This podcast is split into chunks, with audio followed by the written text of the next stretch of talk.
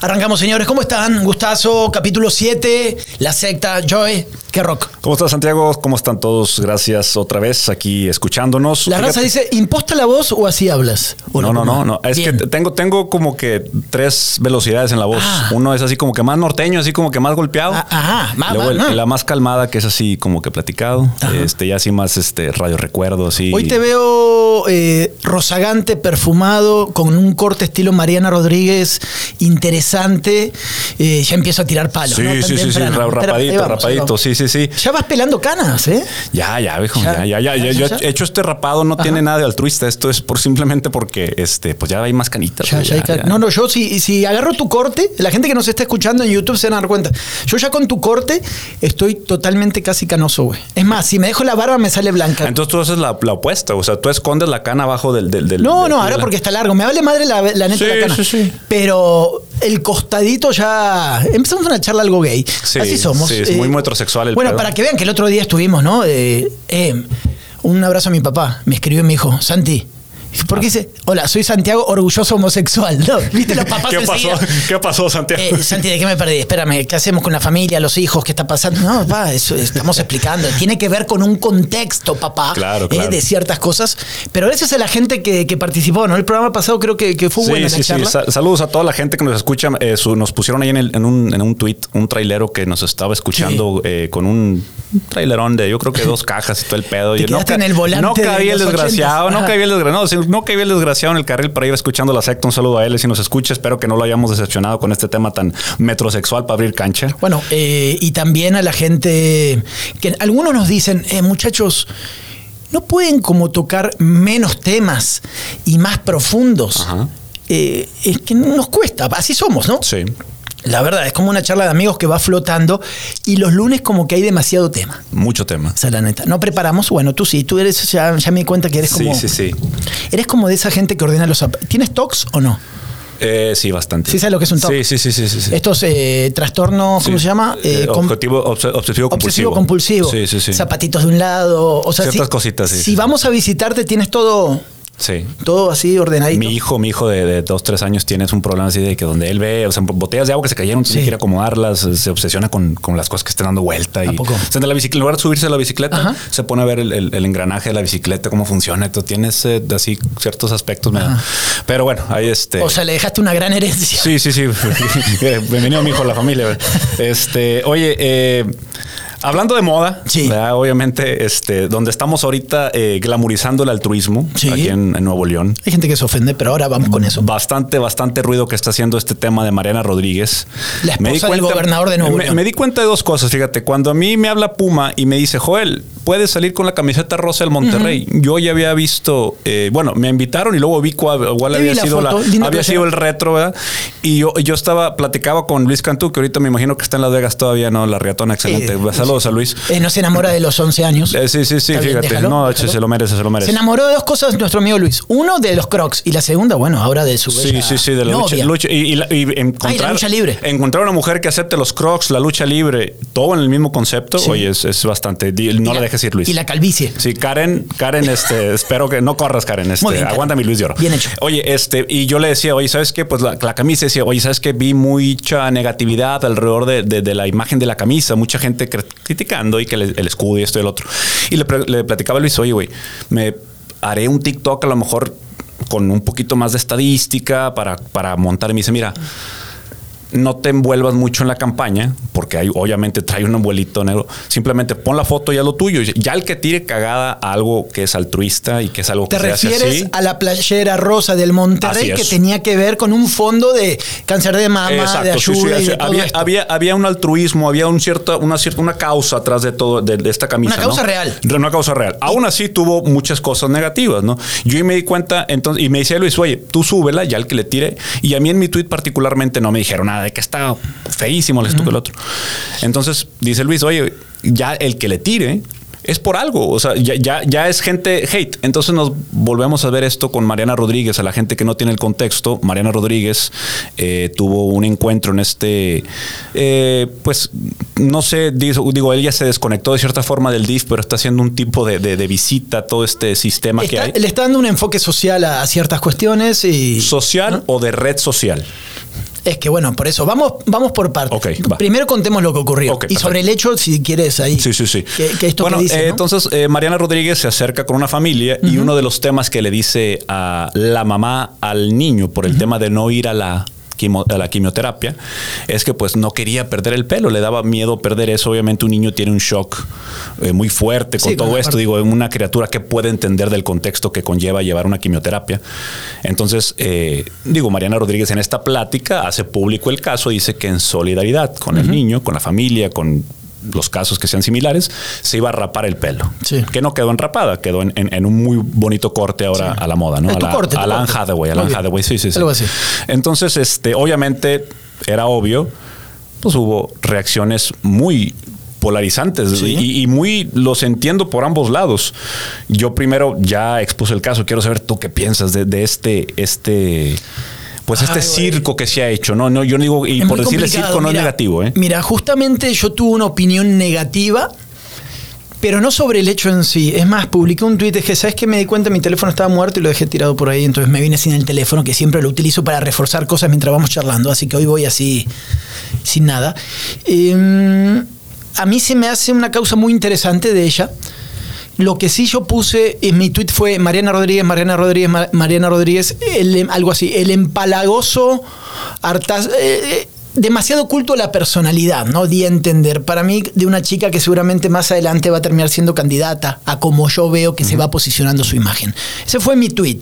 Como conclusión de semanas, desde que ella es la primera dama, la esposa del gobernador, donde la noto con una enorme exposición, enorme exposición, y los medios, sabiendo lo que les da, nadie es tonto en todo esto, ni uno ni en otro, es como que va esta simbiosis. La simbiosis, ¿no? El pescadito que va al lado del pescado grande y van juntitos y uno se alimenta y la limpia y, y ahí va.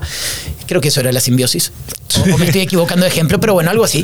Pero más- Un organismo que depende de otro organismo. Ahí va, ahí va, sí, muchas sí, gracias. si era eso o no? Sí, sí, sí. Si era eso. El que va. Sí, sí, sí, sino que nos corrija aquí algún biólogo. Ahí que está, hay. bueno, si no, ahí dicen, no, estos vatos siempre ahí pendeja. Más o menos, ah, no tengo que decir malas palabras, sino mis amigos se enojan con sus hijos.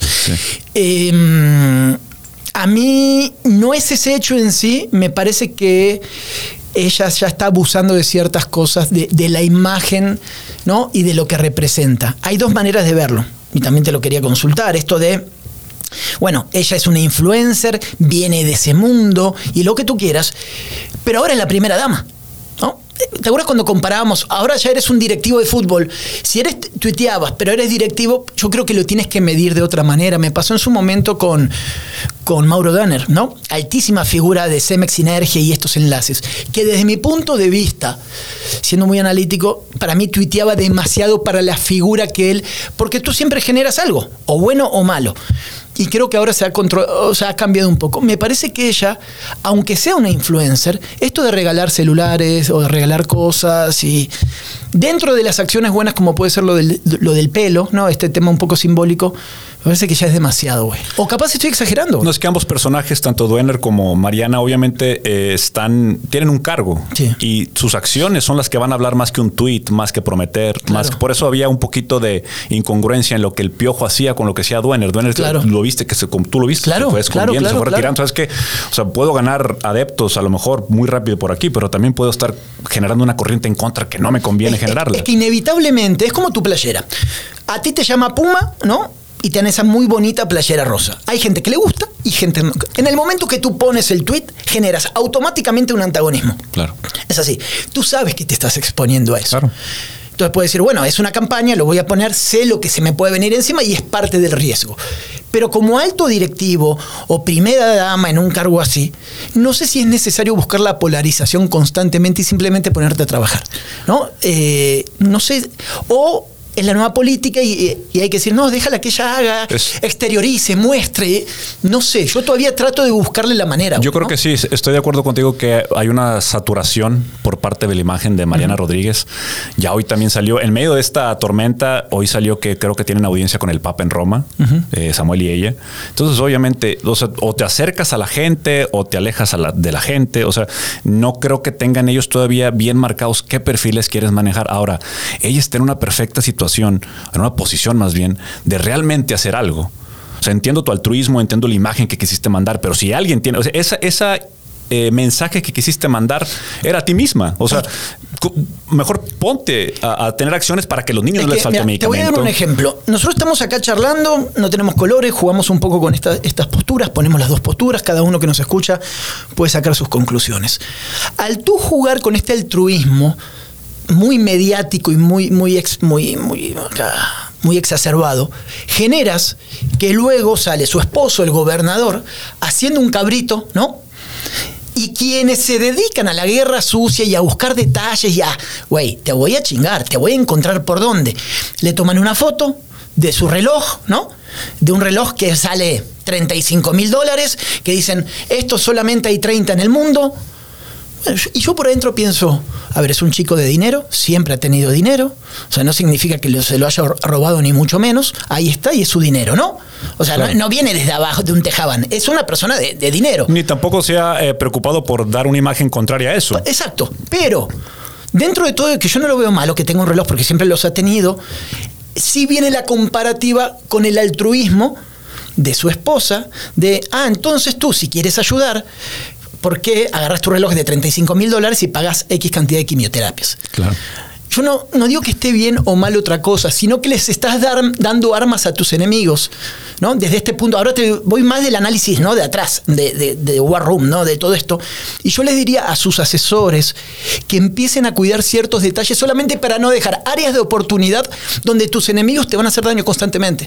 Que el Bronco la cagó y la cagó y la cagó desde el primer día, parecía que todavía seguía en campaña, con su asesor este gurú que terminó haciendo un, un lío en todos lados y nunca se preocupó por parecer alguien que cometía errores y se lo llevó y ahora es uno de los peores de la historia para la gente. Lo Eso es lo que te digo. Lo pueden aprender de ahí del mismo el casicazgo que había con esta gente, con Abel y con Clara, ¿verdad? Ellos perfectos sabían exactamente qué hacer donde lo tenían que hacer. Cuando se fueron una más grande, salieron completamente fuera de su liga, fuera de, lo que estaban acostumbrados y no saber, no reconocer que era territorio inexplorado para ellos, exactamente.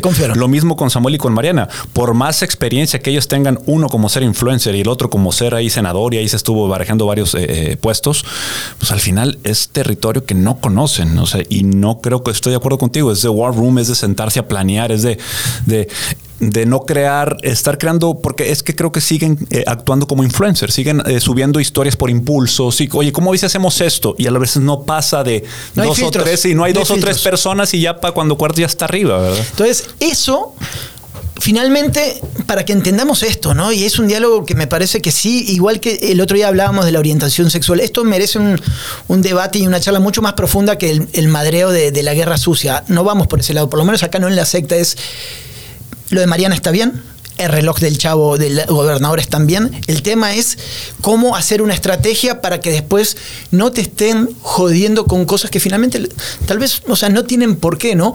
Pero, sí Monterrey sigue desgarrado en una parte política y el Congreso es muy difícil de manejar, tienes el PRI y el PAN con alianzas por todos lados tratando de ver por dónde, o sea, Nuevo León vive un momento complicado, convulsionado, la parte de seguridad hemos hablado en todos estos programas, ¿no? Mucha gente que nos escucha gracias lo que sigue pasando en la frontera van a abrir la frontera, no sé qué es lo que va a pasar, van a poner seguramente 250 cosas de seguridad y vas a exagerado, entonces nos van a vender como, me acuerdo cuando el Bronco hizo el documental, no documental de en el Topo Chico está todo bien, ¿te acuerdas la cárcel? Sí, sí, y todos naranjas, todos perfectos, ¿no? Y entraba el Bronco, una mentira. Sí, sí, sí. Ahí también el, eh, yo creo que para cerrar tema, yo eh, no sé tú cómo lo veas, pero el altruismo a voces o el eh, demostrar altruismo, yo no estoy de desacuerdo con él. O sea, si tú puedes dar, si te hacen una imagen, perdón, tienes una posición de poder dar y esa acción va a contagiar a alguien más para hacerlo, oye, pues tienes que hacerlo.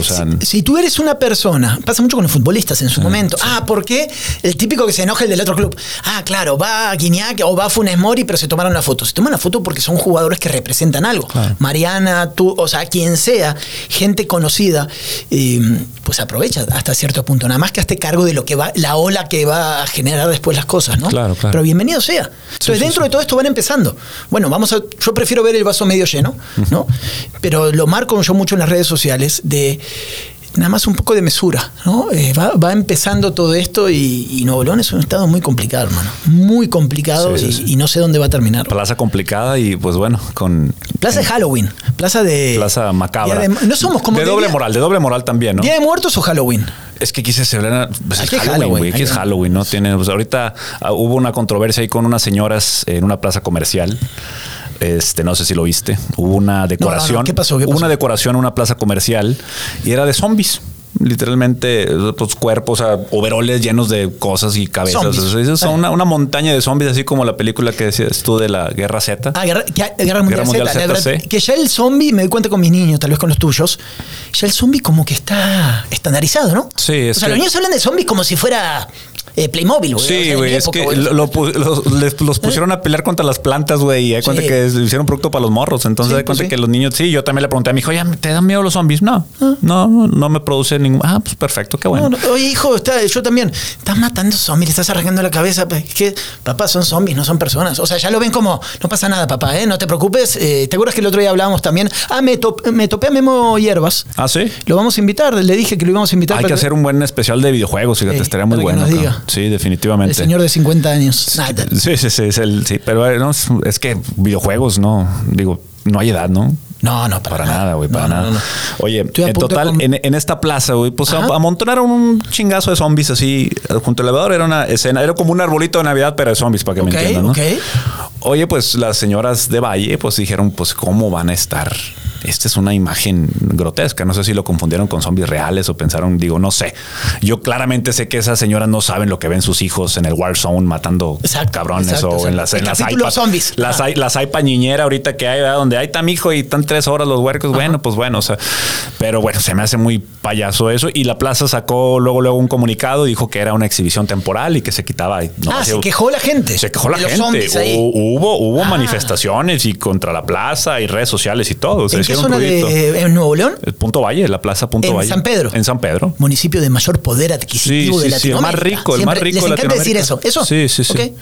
Este, nunca has visto un video, hay un video de unos españoles que reaccionan a, a tacos y reaccionan Ah, sí, güey. reaccionan al, al municipio más caro en Latinoamérica. O sea, los vatos tuvieron ahí de que no, la, botella cuesta tanto y no sé qué. y, o sea, pero pues, Es- esa onda de los- presumiendo San Pedro, güey. Sí, el otro día veía a un chavo de estos que yo veo que le tú le pegas con madre, me, río este de Sabalive, el Ay, chico sí, este sí, sí. español que te sur ¿Por qué te Es que es muy chaquetero, güey. por O qué sea, te genera tanta antipatía? Realmente eh, cualquier aficionado al fútbol que sea chaquetero para mí, este, no, ya, ya. Lo, lo siento, ¿verdad? pero pues sí, lo tengo muy este, tachado, güey.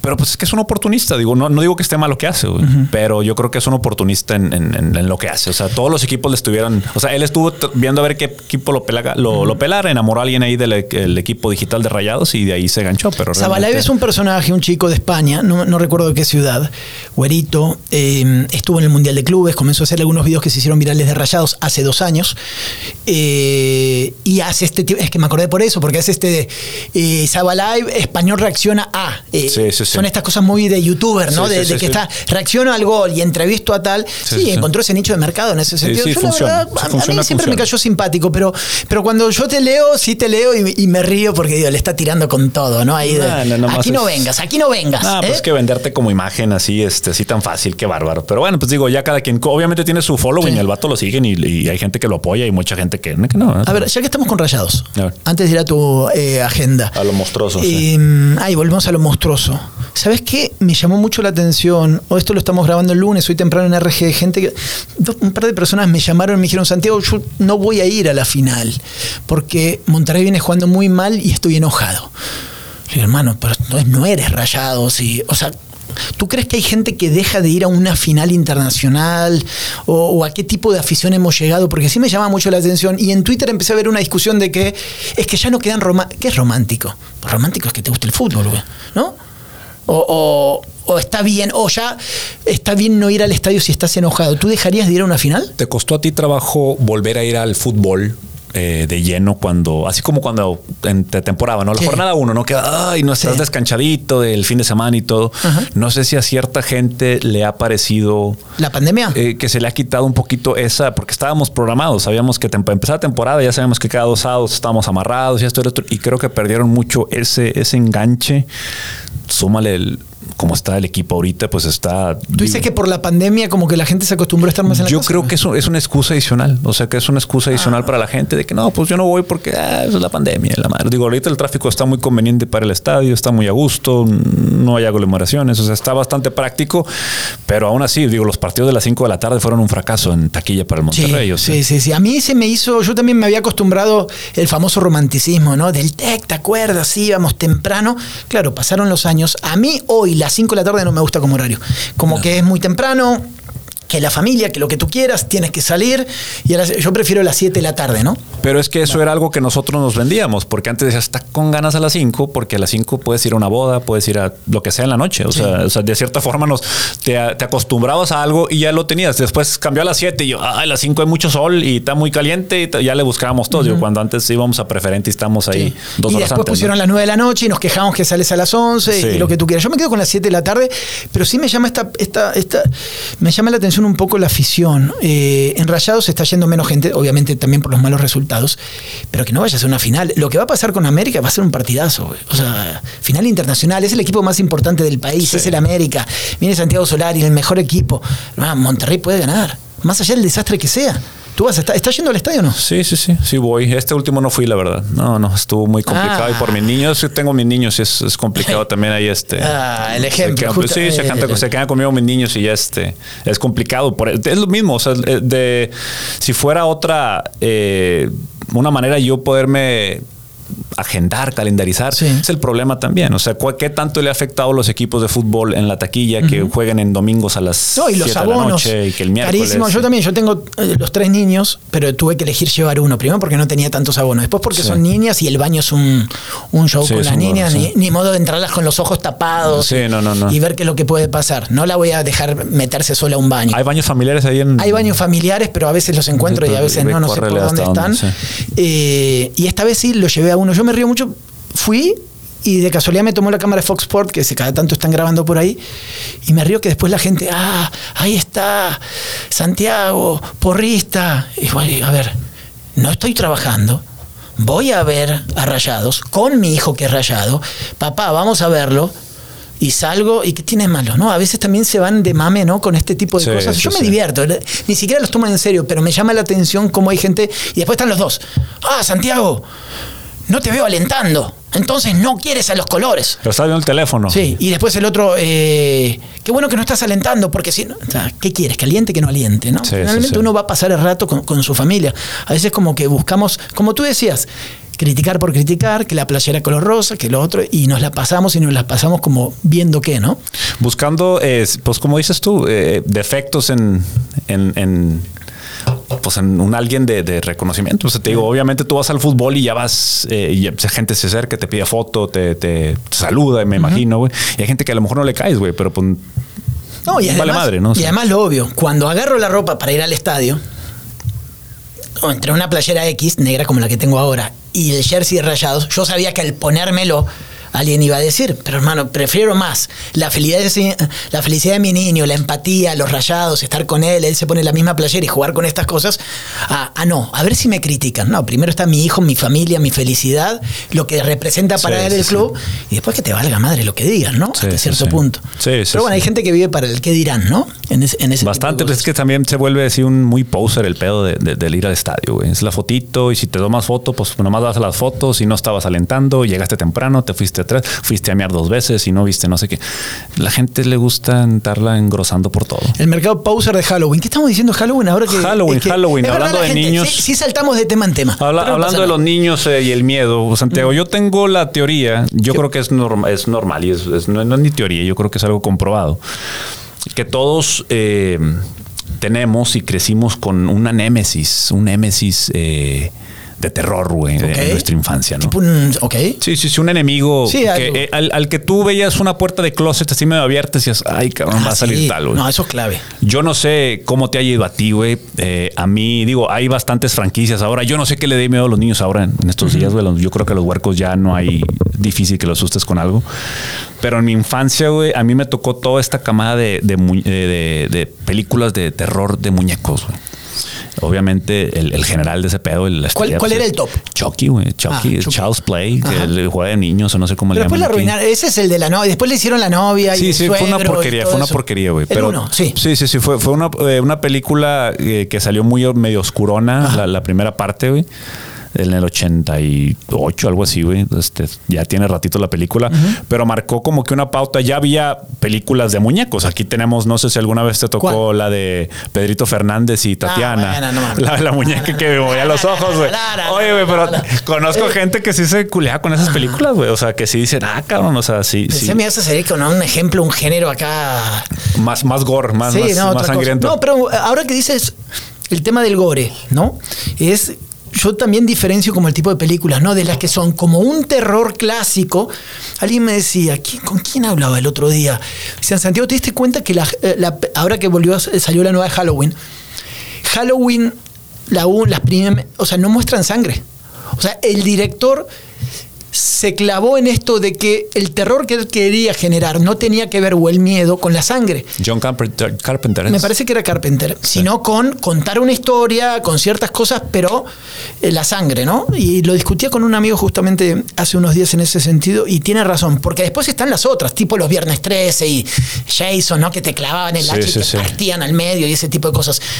Pero el terror clásico también está bueno, no necesariamente tener que mostrar sangre, güey. Pues ese, ese eh, recurso curso que Steven Spielberg acá a falta de dinero con Tiburón, por ejemplo, que puede ser considerada una, una, cinta de terror, se puede decir, de suspenso, quizás. ese tiburón pero bueno, arrancó pierna por todos lados. Eh, este cabrón pues supo porque el tiburón estaba se veía muy barato porque no había presupuesto, el vato este, tuvo sin ver al tiburón. Veías un, el, que flotaba, no sé, la, la, boya. Veías la boya que flotaba y dices, ahí va el tiburón y, por abajo y se movía el barco, pero no lo veías. Te, vendía miedo sin mostrarte realmente. Sí, la música. la música, la música también, sí, sí, sí. Ahora, eh, no había pensado lo de tiburón para la gente más grande. Nosotros tenemos 40, ¿no? Más o menos. Sí, llegando ya. ¿Tú crees que tiburón, o sea, ahora la ves y se ve de mala calidad? Pero en su momento no sé, o sea, yo no escuchaba que la gente discutía sobre la calidad de la película cuando éramos chicos. Nosotros éramos muy chicos para cuando salió. Tenemos que agarrar a alguien de unos 55, 60 que nos diga, ah, esa película siempre se vio chafa. No sé si se veía chafa al principio.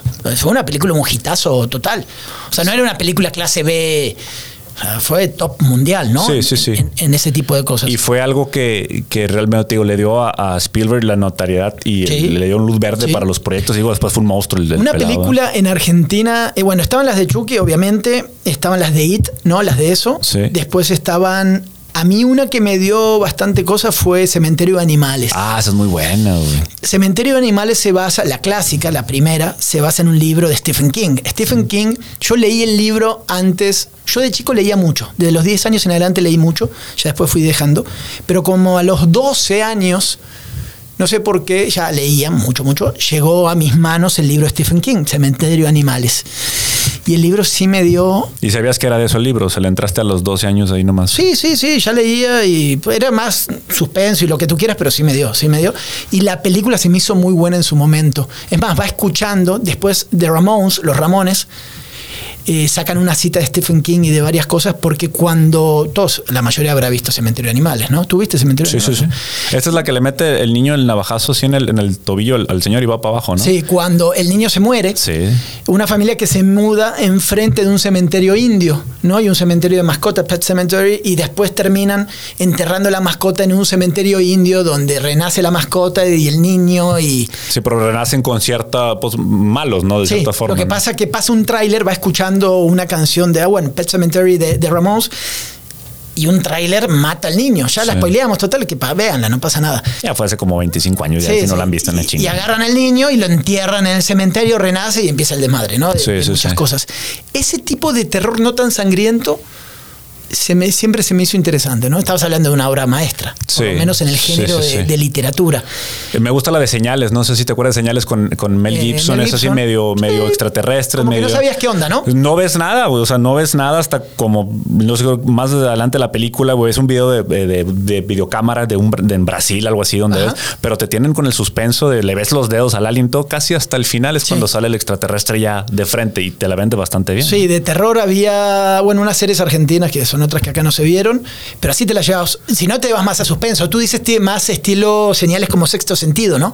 Esa, I, I see dead, dead people, ¿no? Sí, sí, sí. Bueno, es que, es que logran hacerte terror esas o no. Es como suspenso, ¿no? No, esa, ese es, es el género nuevo que saca. No, nuevo. Pero este es el indio. ¿Cómo se llama? El, el indio es un, es un. Se hace muy famoso con esa película, creo que es. Puta, necesito el celular. Eh, checa ahí, dale. ¿Cómo se llama en tu celular? ¿Cómo se llama el. Después hace una película que creo que se llama La Aldea. Que. ¿Qué mato? Búscale, búscale, búscale. Eh, ¿Qué dije? Película. Eh, Gremlins. ¿Qué? Mira las Los- películas. ¿qué los Gremlins, los Gremlins. Foundation, Killing That Summer. Sí, estaba tratando de encontrarme algo bueno, güey. No, no, no. ¿De qué quieres? Ah, bueno, es- espérame, Gremlins era un era Gremlins es buenísimo, otra de Steven Spielberg, precisamente. Pero Gremlins era un estilo más que más. La primera es, es un. No, es que es, es comedia, como terror comedia. Es un. Parece un nuevo género, güey, de cierta forma, güey. Es como Beetlejuice, güey. No es nada de miedo, güey. O sea, hablan de muerte y sí, pero es comedia prácticamente, güey. Fíjate que hablando de. de- mientras busques eso, güey, te voy a platicar, güey. espérame. Voy a platicar cuando este, tenía yo siete años, güey. Este, y mi hermano tenía tres años más o menos. güey. Ajá. Estábamos con mis papás en un hotel de la Ciudad de México. Este, estaban los Tigres del Norte, güey, este, presentando un disco, una madre así, güey. Total, pues nosotros, ah, pues vamos a México, ah, vamos a México. Fuimos a turistear también. Hoy en la noche, güey, nuestros papás nos dicen a mí y a mi hermano, oigan, queremos bajar a echarnos un trago, güey. Este, vamos al bar, quédense aquí, les vamos a pedir room service. Ahorita venimos, ¿no? Ah, pues está bueno, ¿no? Oye, güey, pues este, nos quedamos mi carnal y yo, güey. Estábamos viendo la lucha libre en calzones a toda madre, brincando de cama en cama y la chingada, güey. Ajá, ¿y? De repente empieza, sale un comercial. No sé quién fue el desgraciado que programó un comercial de Chucky en la lucha libre, güey. Pero era- eran como las nueve de la noche, algo así, güey. Este, y salió un el comercial de Chucky 2, güey, la película de Chucky 2. Ok. Oye, güey, y mi car o sea, yo tenía siete y mi carnal como tres más o menos. Y de repente mi hermano dice, joder, Chucky, ¿yo dónde, güey? Y la, la, la, la cortina, güey, del cuarto se movía eh, por el clima, güey, no que el climite que pone así. Ah. Chucky, no, no. Y, eh, corremos los dos, güey, no teníamos llave, le, metimos, le metí el pasador y nos bajamos los dos en calzones, güey, como piso Sí, sí, sí, 28 sí. y la madre. Bajamos todo el elevador en calzones, cruzamos todo el lobby, restaurante, güey. Había un vato tocando el piano En su con una gracia, güey, chingada, güey. y Pasaron dos huerquillos en calzones. Mamá, mamá, mamá, salió Chucky del cuarto. No, y te imaginas a mi jefa, güey, la cara de mi jefa de que, híjole, ay, cabrón. Dice, no, no, y te- vámonos, vámonos. Bueno, vámonos". mis hijos, Hijo de su eh, madre, güey. Chucky fue, o sea, Chucky no. O sea, Chucky sí lo traes marcado. güey. Sí, güey, sí, sí, sí. Luego yo me acuerdo O sea, que. traes a dos, a Chucky y a Julio Davino, güey. Sí, a los dos los, los traigo en la lista, güey. Así más o menos. Yo ya de morro, yo, güey, te en la, en la pendeja de morro, yo decía, güey, no, bueno, Chucky no me va a venir a buscar a México, güey, pues porque pues acá vivo, güey. Chucky Claro. vive en Estados Unidos. Era la lógica que con la que yo me podía dormir. Hay una escena donde Chucky, güey, en Chucky 2 amarra al morro a los, a los cuatro postes Güey, de la, la, neta cama. no la tengo ni registrada tanto como tú. No, Dale, dale, no, güey. Bueno, saca, saca tu trauma. No sé si tú lo has visto, tú lo has visto, güey. Hay una escena donde le pone un al Ajá. morro, le pone un calcetín en la boca, güey, y lo amarra de los cuatro postes de la cama. Entonces yo antes de dormir decía, no, güey, no me voy a dormir así, güey, porque pinche Chucky sí, me va a amarrar, güey. Entonces me dormía de ladito, güey. Literalmente maquilando estas pendejadas de niño. ¿Tapado o güey. destapado? No, tapado, tapado. La colcha era, era la, es el que sí me pasaba, güey, que cuando después de un momento de estos de terror, uno se tapaba y se sentía más protegido. Son estas cosas psicológicas. Sí. De esa manera sudabas, hermano. Podías sudar Sí, sí, 25 litros, pero no te destapabas, ¿no? Sí, sí, sí. Y ahí te quedabas. Porque la Dale. sábana, la sábana no cubre igual que la colcha, güey. El No, monstruo penetra no, más la no, sábana, güey. clave, sí, clave, es sí, sí. clave. Yo me, yo me sentía ahí- vulnerable con la sábana, güey. Decía, no, apenas las San Marcos, güey, aunque estemos a 38 grados, chingues más. Yo- Era transparente entonces. pues. Sí, exacto, Sí, sí, exacto. Sí, sí, sí. Me pasó a mí también una película de un asesinato que vi. Una película de esas X medio random, ni, ni me acuerdo cómo se llamaba. También estaba chavo, esas que de golpe le picas de niño. Sí. Y matan a, un- a una persona en la ducha. Y yo creo que duré seis meses bañándome con los ojos abiertos, aunque me entre el ¿No era jabón, güey. No, no, no, era la, No la clásica esa era Psycho, la no. de. No, la de Psycho no era. La de. No, no, era otra, creo que no. Pero me, me bañaba, aunque me ardan los ojos del jabón de chiquito. De. Sí, porque tenía un tragaluz arriba del baño. Y dije, se va a meter por ahí. Era igualito a la película, güey. Así pasé. Bañándome, traumado, con los ojos rojos de jabón, pero ahí está. Primera vez que lo cuento, para que mi mamá sepa por qué no. ¿Por qué estabas traumado? O sea, no tenía conjuntivitis, güey. Era, era, era bañarme con el jabón, puro jabón, por, por el terror que te daban. Pero estas cosas van pasando con el tiempo, ¿no? Y será, y será, digo, ¿a qué le tienen los niños ahora miedo en día? No, pues más o menos yo creo que, ¿sabes qué parte de lo mismo? Creemos que ya evolucionaron en algún sentido algunas cosas, pero a mí me pasa, yo acuesto a mis niños y, papá, ahora me dicen, cierra la puerta del closet, se ve oscurito para adentro. Y cada tanto, con el maldito YouTube este que es medio random y salta por algunas cosas, em, cada tanto ven cosas que, que sí los excede, ¿no? Que, es lo difícil para los padres. Un día podríamos hacer un, un programa completo de lo imposible que es o aíslas totalmente a tus hijos de la tecnología y, tener esto, o sabes que van a tener ya un umbral de aceptación de ciertas cosas, ¿no? No estoy hablando de temas de sexo y eso, pero sí de, cosas de ese fuertes, ¿no? De pues ¿no? Tienes que volverte menonita y no, no, no estar conectado con, pues, con la tecnología. Yo creo que no puedes que me acordaba ahora, que ya se me fue el nombre otra vez del, es que tienen este nombre Night eh, Shailaman, Shailaman, o no me acuerdo cómo. Shyamalan, Shyamalan, sí. Ese güey hace después una película que se llama La Aldea. Hace sexto sentido después La Aldea, que estaban adentro, tipo estos menonitas que ellos habían inventado algo para aislar a su, a su, a su aldea, ¿no? que no crucen ciertas cosas y había unos monstruos y los monstruos eran ellos mismos y a partir de eso se, se hace esto de, aislar a tu propia gente, ¿no? Como para, para cuidarla de, algunas cosas. Le falló después, le falló en varias este, este director, ¿verdad? Estuvo haciendo mucho, mucho swing. Acabo de ver una que sale, de hecho, Gael García Bernal de este, de este Es que la rompió, la aldea. Eh, sí, la primera fue la, la top, ¿no? Después había una de.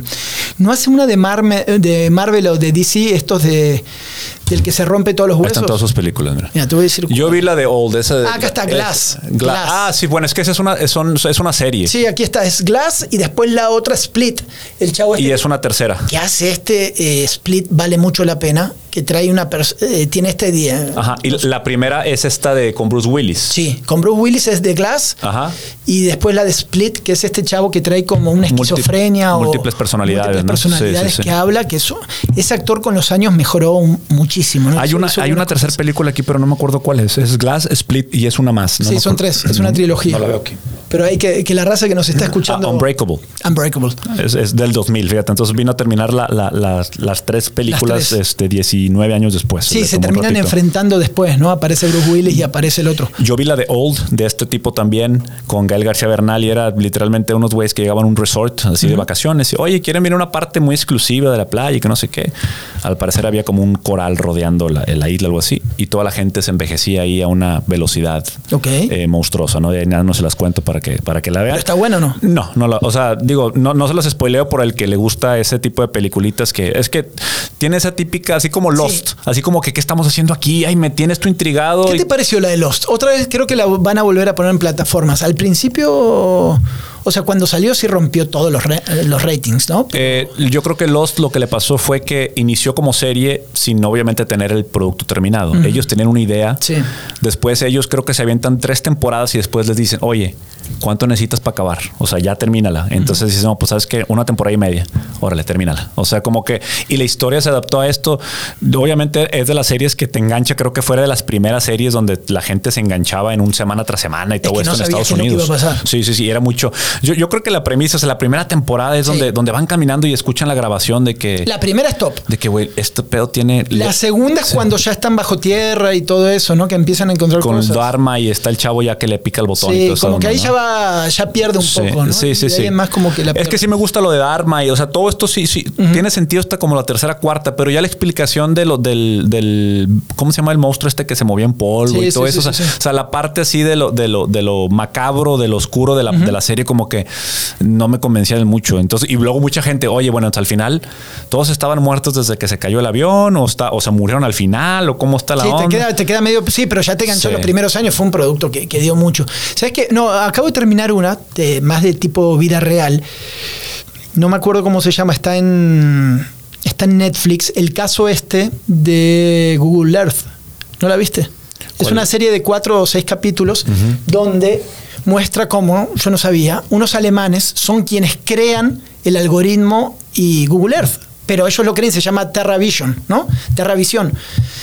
Y eh, con el tiempo conocen ya otra vez estoy diciendo casi todo, pero bueno, eso está ahí está, conocen a la gente en California y después le terminan robando la idea y se arma toda una historia y está buena. Está, buena, también. Sí, porque tiene que ver cómo los, las corporaciones toman ideas y de esas ideas muy chingonas, económicas, terminan haciendo lo que soy, ¿no? Que vayas por el mapa, que puedas recorrer cosas y está todo explicado con, em, con abogados, con juicios, cómo 7 mil millones de personas entraron a Google Earth en los últimos años, que eso representa 400 millones de dólares en, ganancias que hubieran tenido y así. Está buena la explicación de, este mundo virtual en el cual estamos metidos. ¿no? Porque Google no fue los primeros que le entraron a esta onda del... Antes estaban los de TomTom, estaba MapQuest, estaba mucha gente que, le, quería, sabía que por ahí era obviamente digitalizar los caminos de Estados Unidos primero, luego los del mundo.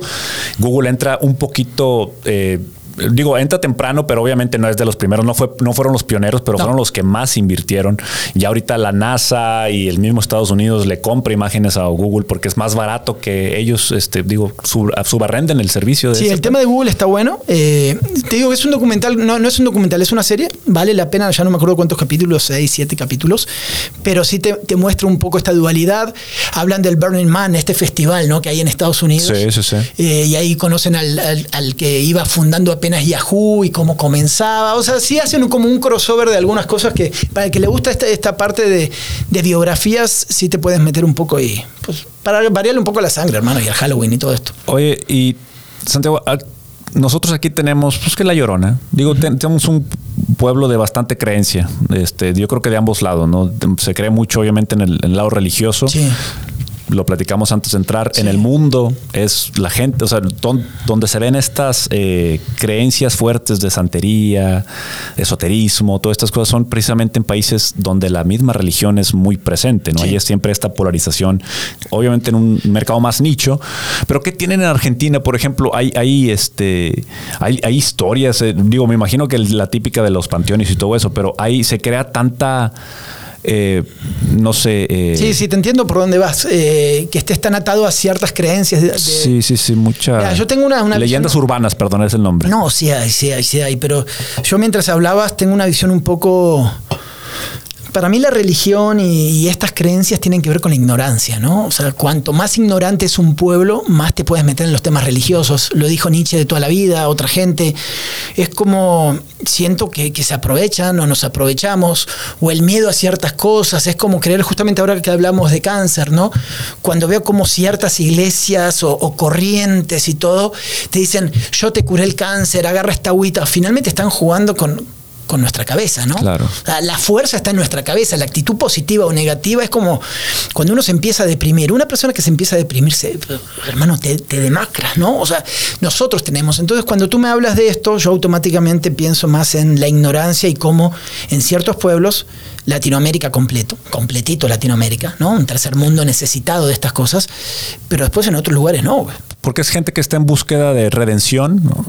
O está en busca de solución. ¿no? En redención, obviamente, a veces se acercan a la misma iglesia, se hacen cristianos, católicos, lo que tú quieras, y otro de solución, cuando la iglesia, cuando la religión, cuando su deidad no les está dando resultados, pues obviamente se van al oscuro y tratando. Fíjate, yo tenía un conocido en Guadalajara, no voy a decir su nombre para no quemarlo, pero este. Eh, cabrón era un vato que jalaba en circos, posponiendo los circos.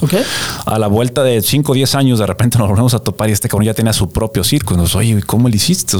digo, porque tener un circo no es barato. Nomás la carpa de, de 2 mil, 3 mil personas es carísima, ¿no? Y este cabrón tenía un programa eh, en televisión de Guadalajara, de esos que pagan la hora. Ok. Y yo, yo soy el hermano, ah, yo soy el hermano David y este era venezolano, entonces obviamente el acento también, digo, no por decir que el no, no, se, entiende. se, seduce más a la audiencia por ese lado, ¿no? Eh, entonces este, este cabrón pues, daba consejos y venga a verme y que en esto y que el otro. Entonces yo le digo, bueno, ¿cómo le hacías, güey? Porque obviamente pues, este no es un vidente, o sea, en absoluto, es un cabrón que ponía el circo, ¿no? Y me decía, mira, lo que yo hacía es que me decían sus problemas en llanto. Yo con cabeza fría les daba una solución. les decía, ¿sabes qué? Tráeme 100 mil pesos y yo te voy a decir cómo vas a arreglar tu problema. Entonces ellos se acercaban llorando, le daban dinero y todo. Mis hermanitos se iban si volvían y me decían, hermanito, no me funcionó, aquí está su dinero. Y yo lo que hacía es guardaba el dinero, no me lo gastaba. Pero el volado que era literalmente decía, es que a veces eran cosas bien sencillas. Es que esto y esto, ah, ya me fue bien en mi negocio porque hice esto, pero hermanito, era una tontería lo que yo les decía. Claro. Pero ellos venían y después me venían a dar más dinero Sí, todavía. era tener la lucidez para ver cómo solucionar las cosas. Tan fácil como eso. No era ningún poder psíquico, ningún, no era Pasa vidente. mucho con los, los en entro- entras en esta parte del tarot, de la lectura y de estas cosas, donde la mayoría en realidad son pues te ven, te analizan, te ven tu cuerpo, tus nervios, te van sacando datos, detalles, la ropa, una foto, lo que sea, y de ahí te empiezan a dar pistas. Son, no sé cuántos, ínfimos los que traen un talento natural para esas cosas. Bueno, ¿no? tú sí crees en eso. O sea, sí crees que haya gente que tenga un talento. No, siempre, siempre. Sie- Siempre hay un- una, una parte de metafísica en la cual yo creo en ciertas cosas, pero no tiene que ver con deidades o dioses o todo, ¿no? Ahí yo te lo quito. Tú puedes ser una persona extremadamente perceptiva, con una capacidad de ciertas lecturas. Yo eso lo compro todo, porque sí, pero, pero lo demás de un dios y que utilices el miedo para ciertos comportamientos, no, eso ya se me hace precario. ¿no? ¿Alguna vez has sido, has sido con una bruja, oye, que una limpia porque está, se sienten balas Sí. vibras y todo? Sí, has, has recurrido a eso. No, es que hice muchos reportajes a lo largo. Eh, el que más me marcó fue en, en Chihuahua, en Ciudad Juárez. Llegué a uno de los santuarios principales de la Santa Muerte. Entonces llego, yo estaba haciendo un tema, una investigación hace como unos 6, 7, 8 años, ya no sé cuánto, una investigación sobre migrantes, lo de siempre, ¿no? Ahí, ahí metido en Juárez, narcotráfico y eso. Y llego a un punto y estaba la iglesia, una de las avenidas que no me acuerdo, pero la gente que escucha tal vez sabe, y en el fondo estaba el cuarto donde estaba la sacerdotisa de la Santa Muerte. Güey, yo ya estaba, había ido a X cantidad de viajes, guerras, situaciones, ya sabes, ¿no? Tú y yo ya estaba, yo sentía que ya estaba hecho. ¿Hay una estructura eh, jerárquica en la iglesia de la Santa Muerte? Ay, ay, ahora te voy a explicar los colores. Cada Ok. Santa Muerte tiene un color. Ah, la madre, ¿no? ok. Eh, pero cuando voy a entrar ahí, así, entro al, al lugar que era, no era muy grande. La energía, en eso también creo. La energía es como boom, ¿no? Así como que te, pa, te aplasta contra el pie. O sea, se sentía una vibra. Sí. Decías, ¿qué pedo con esto? Voy al fondo y estaba la señora con una cruz de estas, no sé cómo se llaman las cruces El pentagrama. el pentagrama, eh, puesto ahí, donde ella metía a la gente y ahí hacían ritos y ciertas cosas, sacrificaban animales. Yo la entrevisto, una señora de unos 45 años más o menos, elegante, muy, muy culta, muy formada. Después al principio no quería hablar conmigo, pues lo logramos, me pongo a charlar y me dice, quédate en un rato más. ¿Qué le digo? ¿Qué va a pasar? Voy a bautizar niños. Y lo tengo grabado, voy a buscar los videos, están por ahí. Entonces me quedo y esa tarde llegan unas 100 personas ahí al lugar con los niños para ser bautizados por la Santa Muerte. Y hacen todas oraciones y un día lo podemos poner y la niña blanca y la santa y pa, pa, pa, pa, todo esto. Igual, ¿no? En esta ramificación que hay entre la parte católica, tú sabes, y la indígena y lo que representa la Santa Muerte y todo esto. Pero gente que creía en todo eso. Pero con otra energía y otras cosas, pero una, una fe y, un, y el cáncer y estoy sin trabajo y la niña blanca me va a ayudar. Y llegaban con las Santas Muertes grandes como si fuera la Virgen de, de Guadalupe en grandes, en colores. Que, que representaban diferentes cosas. ¿Y ellos ven a la Santa Muerte como alguien que intercede por ti en algo? Sí, por supuesto. La Santa Muerte es como la Virgen de Guadalupe. Intercede por ti ante Dios. ¿Sí? De la misma manera. intercede. serio, o sea, es- es Sí. una conexión. Es una conexión religiosa, nada más que es otro tipo de, de conexión en ese sentido, pero ella eh, se le reza, se le pide, te bautizas y te da este, te- y te digo todo esto por el tipo de energías, por, por la manera en que yo la vi a ella trabajar ahí, las lecturas de la gente, las necesidades. Y después te sales de ahí, porque claro, la calavera a cualquiera lo asusta, ves una calaca. Claro. Pero bueno, sales de ahí, te quitas ese prejuicio de la calavera y entras a una iglesia católica tradicional. Está bien, está la virgencita cool, ¿no? Bonita y con todo esto, pero es lo mismo, ¿no? Es un pedazo de estatua en el cual tú le estás pidiendo cosas. Entonces, si te quitas el prejuicio de, de es, es lo mismo, es un pedazo, es como este micrófono, güey, ¿no? Al cual yo creo que tiene, tiene algo. Eso somos, como, Sí. como, como, no sé si tú eres católico, capaz te y, estoy matando con y- esto. y la imagen, no, no, no. Y la imagen de, de- de la Virgen y la imagen de la muerte, las dos fueron igual de fabricadas. O sea, Sí, son veneradas. Son, veneradas y fabricadas por terceros, Sí, por la es- corona o por lo que tú quieras. ¿no? O El sea, tema es según nuestra idiosincrasia o nuestra formación cultural, hace cuánto tiempo venimos absorbiendo tal figura, por lo tanto se nos hace normal, ¿no? Hay un libro de Nietzsche, creo que era La genealogía de la moral. No, era otro. Bueno, creo que, o una de esos, donde habla del origen del bien, el origen del mal, qué está bien y qué está mal, depende de quién, güey. Depende de dónde hayas nacido, quién te haya dicho, y ciertas palabras. Que la moral es algo que nosotros eh, fabricamos, es, lo que, nosotros fabricamos absolutamente todo, eh, en todo eso. Por eso, esto de las religiones y estas cosas, para mí es todas las guerras, todo lo que venimos hablando a veces en algunos capítulos, pues quién, el eje del mal, qué está bien, qué está mal, las pruebas, las armas químicas, por qué hay que ir a un lado, vamos para allá, tener las crucecitas colgadas o la cruz de David. O sea, son simbolismos constantemente, ¿no? Eh, no sé si fuiste al sur alguna vez, para Chiapas o, para ese lado. Em, San Juan Chamula, toda la parte de más para el sur, son partes muy, muy religiosas indígenas donde pues es muy complicado estar ahí. Es más, no te dejan tomar fotos, eh, tiene esta parte católica entre cristiano y esta parte indígena, son extremadamente... Porque tú me preguntabas de los cultos, ¿no? Me parece que cuanto más vamos al sur, está más marcado eso, ¿no? Por esta parte indígena. Es que parece que hay, eh, también parece una nueva oleada que aunque no se vea tan obvia, pero creo que hay una oleada de liberalismo religioso. Entonces siento que también ya es más fácil también decir, le creo. Hay una, hay una religión que cree en la espagueti, una madre sí, ah, güey. un monstruo de, espagueti con bóndigas, una madre sí, güey. Te lo juro, te lo juro, no es mamada. O sea, tú lo lees, te lo juro, güey. No, ahorita no traigo el pinche nombre, pero te lo juro que es una, es una cosa así ridícula. Entonces. Debe ser japonés, seguro. Mm, no, hasta, ah. que es hasta gringo. Déjaselo a los gringos, ¿para qué te haces más? ¿Para qué le buscas más? Pero esta gente, o sea, esta libertad Digo, la Iglesia Católica sabemos que está en decadencia de años. No había, no hay nada que un... El estilo del culto se avejentó demasiado y creo que otros tomaron esas áreas de oportunidad y pusieron cultos más modernos, más cool, como para sí, porque no aburrirte. exacto, los cristianos dijeron, nosotros podemos ser una donde estamos alabando, estamos cantando y aquí vas y es más divertido y aquí hablamos y te ponemos PowerPoints para que estés aquí. o sea, tratan de hacer una experiencia diferente todos, pero creo que al final la religión es algo que la gente es más allá de en lo que crea, es en donde se sienta cómoda, donde no se sienta juzgada. Entonces, esta gente, por ejemplo, que busca la Santa Muerte, que, busca a Jesús Malverde, ¿no? Donde parece que la profesión está oscura, pues bueno, es, mi forma de tener una conexión. O sea, lo que yo veo en la Biblia no me hace, o sea, estoy violando la mitad de lo que dice la Biblia. Voy a buscar el santo que es compatible conmigo, ¿no? O sea, yo estoy en, en malos pasos por decir algo, ah, a huevo tengo que tener en mi casa una de la Santa Muerte. O tú ves a alguien caminar por acá, porque así pasa. Yo tenía una Santita Muerte acá en la redacción y cada vez que venía. Ah, después de hacer todos esos trabajos documentales. ¿Te regalaron una? No, fui y la compré. ¿Tú fuiste y la compraste? Dije, la compré, estaba, no sé, en el mercado Juárez, me compré una Santita Muerte, así como chiquitita más o menos. Y en una, eh, yo estaba en un escritorio acá en la redacción y la puse ahí. ¡Pah! A propósito. Güey, todos los días que venía a trabajar estaba dentro de un cajón guardada. O sea, alguien la escondía, güey. De limpieza. Sí. O sola ella. No, no sola. No quiero pensar en Chucky, güey. güey. Alguien la guardaba y yo, hasta que una de ellas no apareció más. O sea, la tiraron, güey. Definitivamente.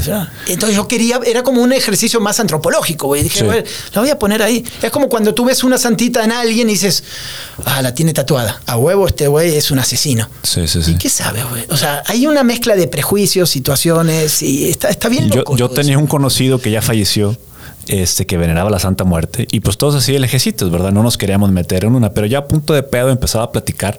Él tenía una Santa Muerte tamaño real. Sí, claro. Le compraba vestidos, o sea, y, o sea, no era una. A la niña, o sea, no, la niña. no, era una. Sí, a la niña, sí, tienes razón. No era ningún tipo de, estatua, o sea, era como un tipo maniquí. Entonces, este decía que a cierta hora en la madrugada, que la muerte le hablaba y le decía, quiero bailar.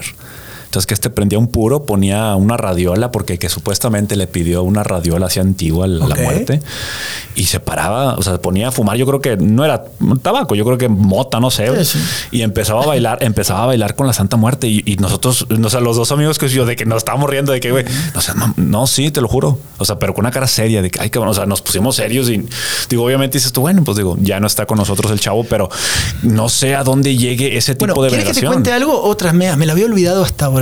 Cuando voy a Cuba, te digo, siempre fui muy de estudiar esta parte de, las religiones y me gusta mucho.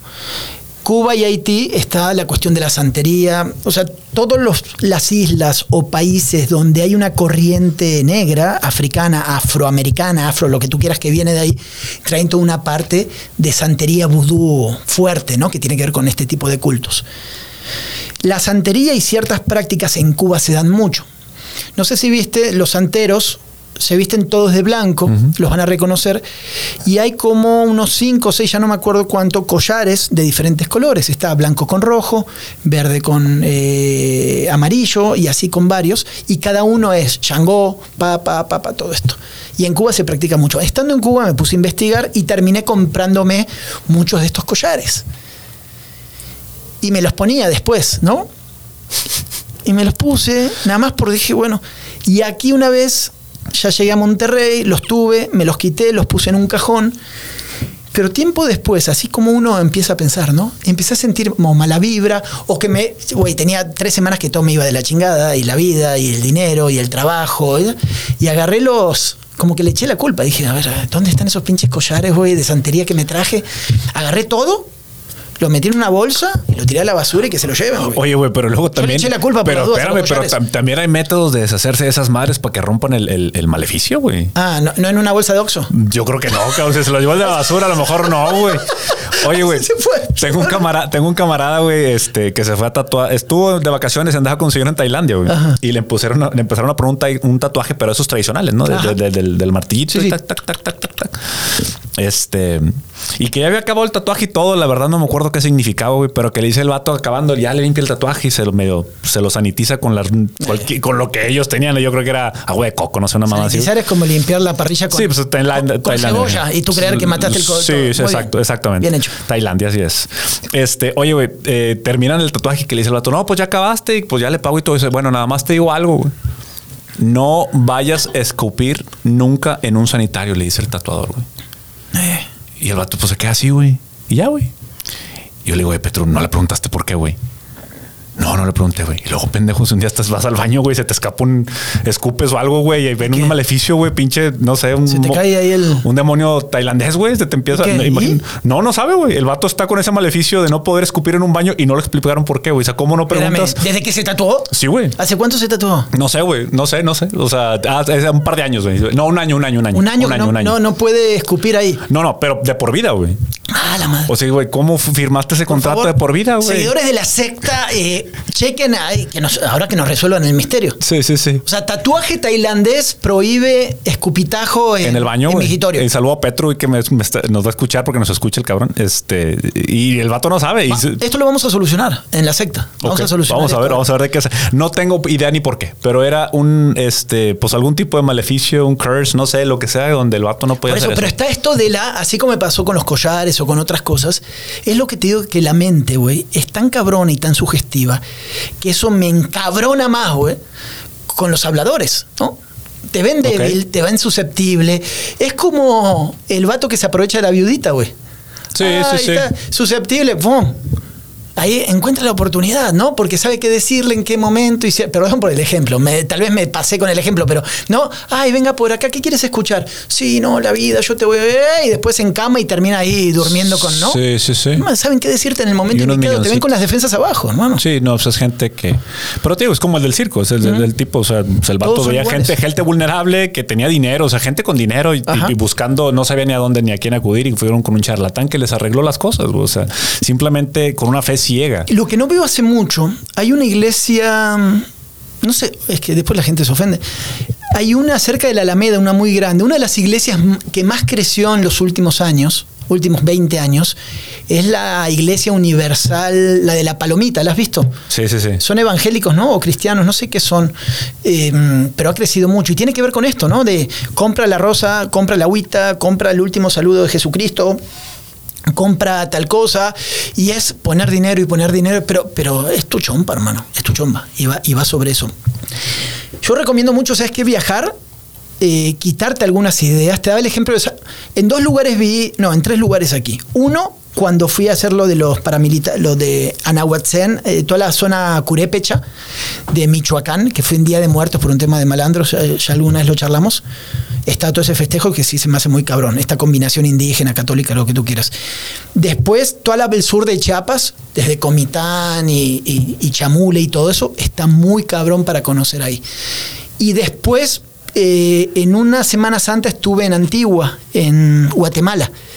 También. Toda la parte católica está fuertísima, fuertísima ahí para, para conocer también el. Sí se te, o sea, sí siente la vida, ¿no? En, la energía. A mí me tocó ir en alguna ocasión, este, hay un, cristiano que se llama Benny Hinn. Este es el típico cristiano eh, televangelista, ¿no? El que se sube al escenario y el que tumba gente con, con, ah, las manos y todo. Entonces, eh, se acercaron a mí unos padres aquí de Monterrey, toda una congregación de, este, de, cristianos y todo, ¿no? Y querían este, traer a, a Benny Hinn, que era este, este cristiano que tenía un método medio bizarro para predicar y lo que tú quieras, pero no se los, eh, eh, la misma empresa de Benny Hinn no te llevaba al, al evangelista sin una empresa que te hiciera logística de, eventos, ¿no? Entonces se da cuenta que, oye, pero pues ¿cómo ves, Joel? Te invitamos a Tabasco, vamos a Tabasco, Tabasco, un estado muy cristiano, quizás el estado más cristiano de México. Este, y pues me invitaron allá. Fuimos allá a ver este hombre. Oye, Santiago, era increíble que tú veías eh, personas con todo tipo de vestimenta, toda clase social. Tenían un auditorio lleno de mil, mil quinientas personas y lo más sorprendente que se me, se me hacía a mí es que en cierta parte, digo, tenían todo este, esto de que la gente que estaba adelante, esto eran, era, creo que le llamaban este, cruzadas de oración. Entonces estaban, estaban como tres días, güey, seguidos alrededor del reloj. La gente iba y venía como, como podía. Algunos hacían el sacrificio de que los tres días ahí sin comer y cosas por el estilo. Pero lo que más me sorprendió a mí es llegar en un momento de la oración donde, señores, que vamos a apoyar y lo que tú des se multiplica todo este tipo de, eh, discursos que ya aplican eh, la gente religiosa. Oye, tinas, Santiago.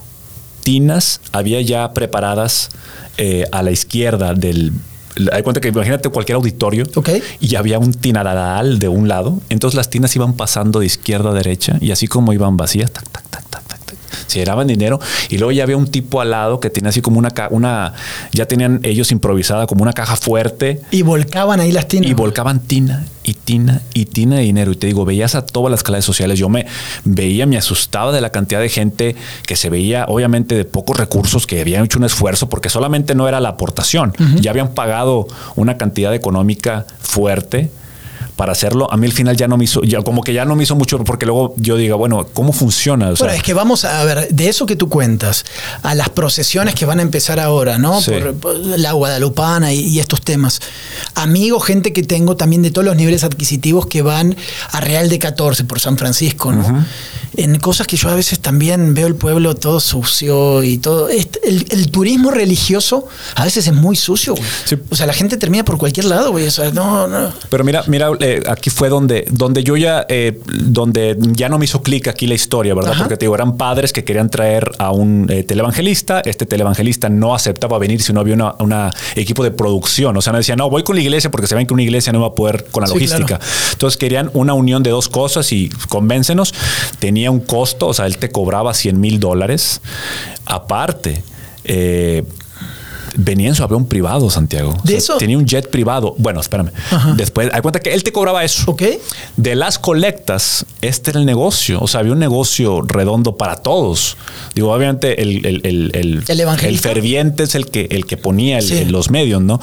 Pero hay cuenta que el evangelista decía, se dividía en tres. Una parte se queda en las congregaciones aquí de la iglesia, una parte me la llevo yo ya con todo lo que se vea y una parte se lo lleva la empresa de logística. A mí simplemente me dijo, oye, o sea, a mí no me hizo clic, oye, espérame, jet privado y, todo esto y, o sea, voy a estar lucrando con eso y a mí ya no me hizo clic. Yo la verdad me dice, ¿sabes qué? Yo no le entro. le, había hecho muy buenas amigas porque la típica de que son gente que habla en inglés, los padres ni uno hablan inglés. Entonces, ah, bueno, y entonces me hallé con ellos, eh, me hallé con ellos y, y dije, ay, esto puede ser.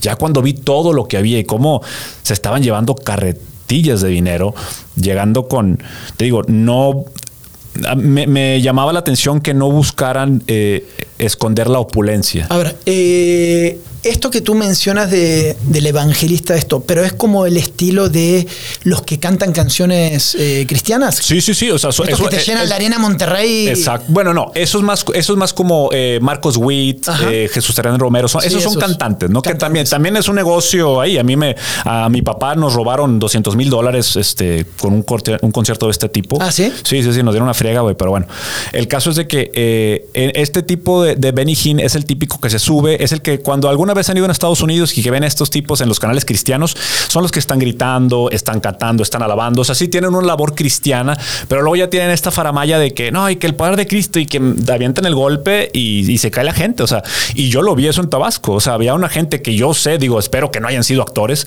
pero tumbaba 20, 30 gentes de un manazo este tipo. ¿no? O sea, pero también es gente que tenía 28 horas cantando ahí sin parar. o sea, es gente deshidratada, es gente. Entonces, cualquier cosa, cualquier conexión espiritual, emocional que te conecte a ti, pues obviamente vas a sentir. Por eso te digo, gente muy preparada en esta parte, ¿no? Psicológica, de, meterse. Estaba tratando de buscar en tu teléfono. Eh, hay una serie argentina nueva que está en Netflix. No sé si se llama El Culto.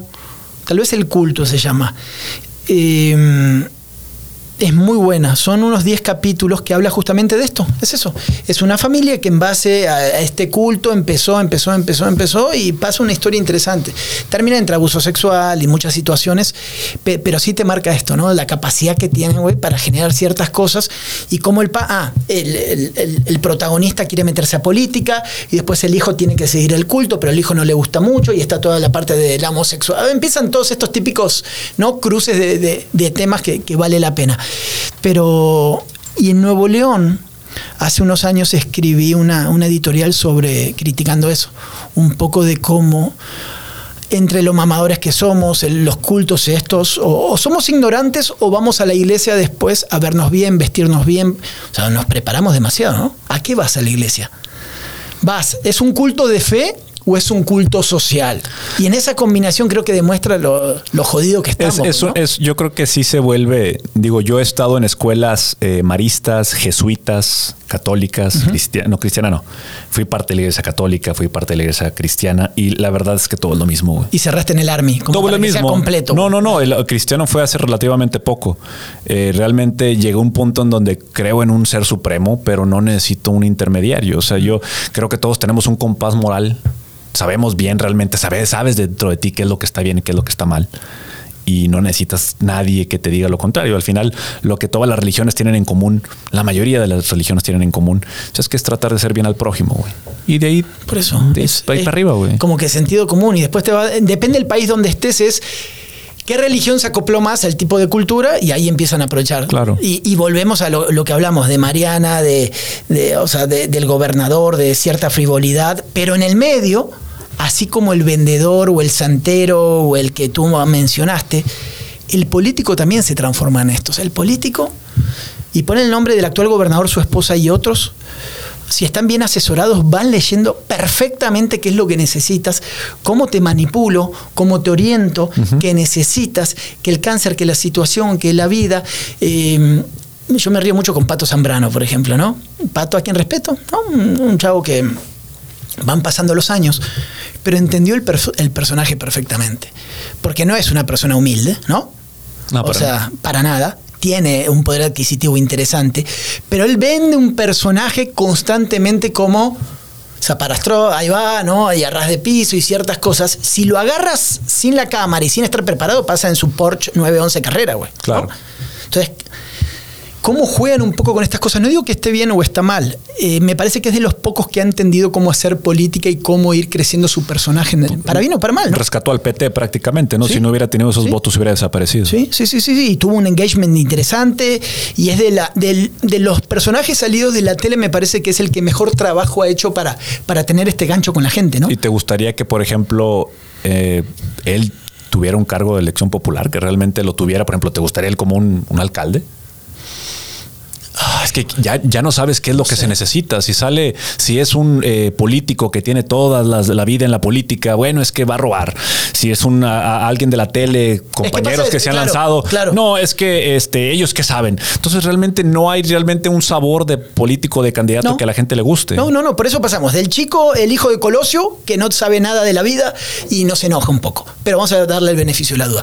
Mariana y el otro, los influencers, papá, a ver qué pasa. O, sí, los corruptos como tú dices pues nada, esto es prueba y error, finalmente, ¿no? Y ahora, todos ellos, la mayoría a los que dices, bueno, no tienen nadie atrás, la mayoría tienen alguien atrás que al mínimo los ha asesorado. Y tú sabes que a veces ese espaldarazo político tiene mucho valor para muchos de ellos. No, nadie llega a ese puesto Exacto, sí, güey. O exacto. sea, si hay padrinos, hay empresas, hay medios, hay, hay grupos, hay- te van orientando.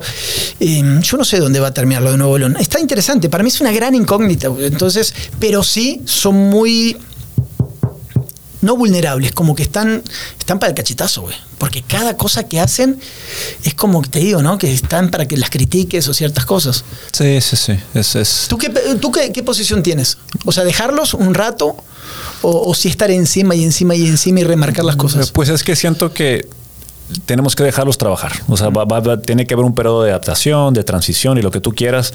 No me gusta lo que están mostrando hasta ahorita, pero tampoco estamos en un, o sea, no se les ha dado, vamos a esperar 100 días, de- los típicos 100 días de gobierno para ver qué han hecho y qué tanto fue hablada, que sabemos que muchos, sabemos mucho de lo que dijo Samuel fue hablada, no va a poder cumplir con muchas cosas. No, de las cosas macro está muy, muy difícil. Sí. Eh, pero después va por el otro lado. Es como cuando decíamos, bueno, ¿en cuánto tiempo al Bronco, que fue aliado y protegido de algunos grupos de medios, después le sacaron el Cobija Gate, le sacaron el otro, pero ahora resulta que el Bronco ya no está y salen todos los escándalos. Ahora salen. Sí. Ahora, ahora nos damos cuenta Sí, que el sí. primo del tío estaban metidos. Ahora La nos damos cuenta que agua y drenaje y con agua están. Sí, siempre lo supimos. Entonces, ¿por qué no salía mucho más? Acá nadie es tonto, ¿no? Todos cuidan ahí su chamba, güey. Y lo peor es que no va a pasar nada. ¿No?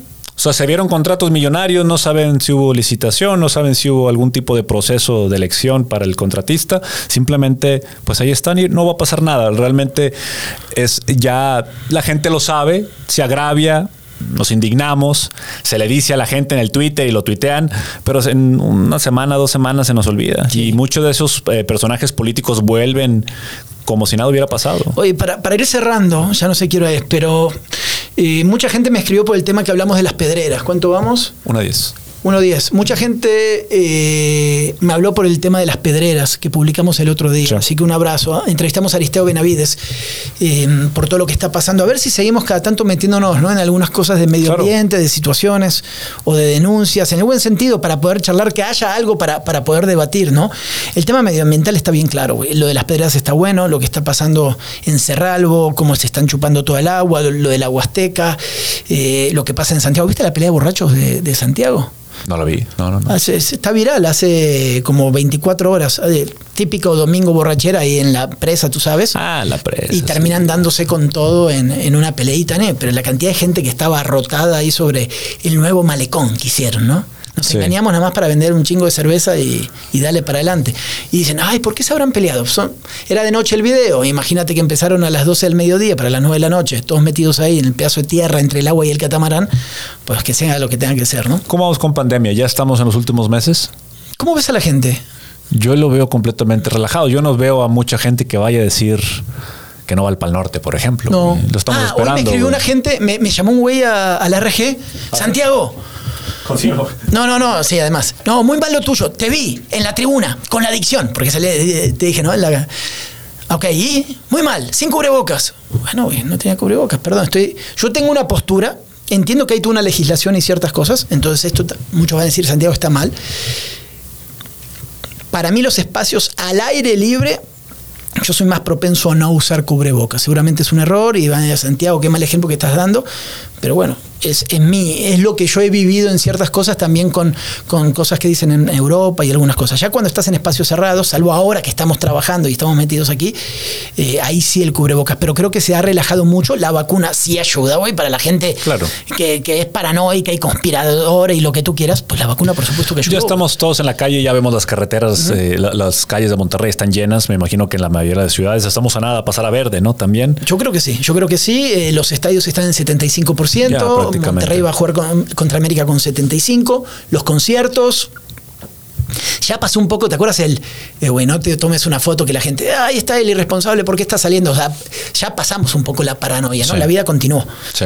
Los números sí están mucho más bajos, sí hay gente que sigue falleciendo, amigos, situaciones que todos hemos padecido en familia, eso queda claro, pero la vida continúa, ¿no? Y cuidarnos con lo que uno considere, yo me quedo con la base del, del estado físico, de hacer ejercicio, de vitaminas un poquito y dale, güey, ¿no? Sí, sí, ¿Qué sí. hacemos? Ya la gente ya, bueno, al menos creo que Monterrey, ojalá que nos haya quedado una cultura para muchos jefes de, de- de la vieja escuela del home office, por ejemplo, que nos ayude con el tráfico. Creo que el home office es una solución más rápida que quererle meter un segundo piso garzasada o Ah, querer no, meter totalmente. contraflujos y todo esto. Yo creo que, y, y te digo, vivíamos también en una ciudad donde veníamos con muchos patrones de la vieja escuela que querían ver ahí al empleado y si el empleado no está Sí, trabajando, sí, sí, sí. Marca la huella y la tarjeta. Exacto, ¿no? exacto, exacto. Espero que mucha gente que sí tuvo esa, esa oportunidad de hacer el home office haya desquitado el, el- el sueldo y pueda hacer o realmente haya demostrado que se puede trabajar desde Sí, casa. ¿no? esa es la parte buena y la otra que muchas empresas se dieron cuenta que pueden bajar los costos de ciertas maneras y Claro. te tienen en tu casa y ya te quedaste en tu casa para Sí, ya no estás vida, gastando aire acondicionado. Que y- igual también está bueno. Yo prefiero salir de mi casa, la neta. Esto del home office sí le agarras el gusto para algunas cosas, pero también salir, oxigenarte, caminar, respirar,